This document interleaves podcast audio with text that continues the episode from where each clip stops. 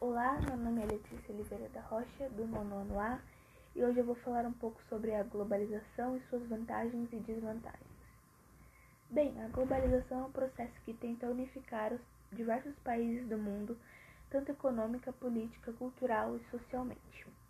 No meu ponto de vista, as vantagens são várias, como os avanços tecnológicos que tornam mais fáceis os meios de comunicação e venda, a maior comunicação mundial em prol de seus interesses, maior circulação e oportunidades de emprego, a facilidade de exportação e importação de produtos e o aumento no fluxo econômico do país.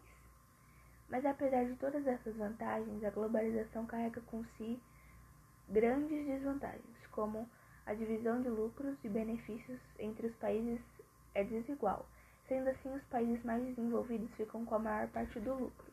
Graças a isso, muitas populações ficam excluídas, gerando ainda mais desigualdade social no planeta. Também podemos citar a perda da cultura, pois com o tempo certos lugares vão se prendendo às culturas de outra região, desvalorizando a sua própria cultura. O aumento do desmatamento por conta da expansão industrial também deve ser levado em conta.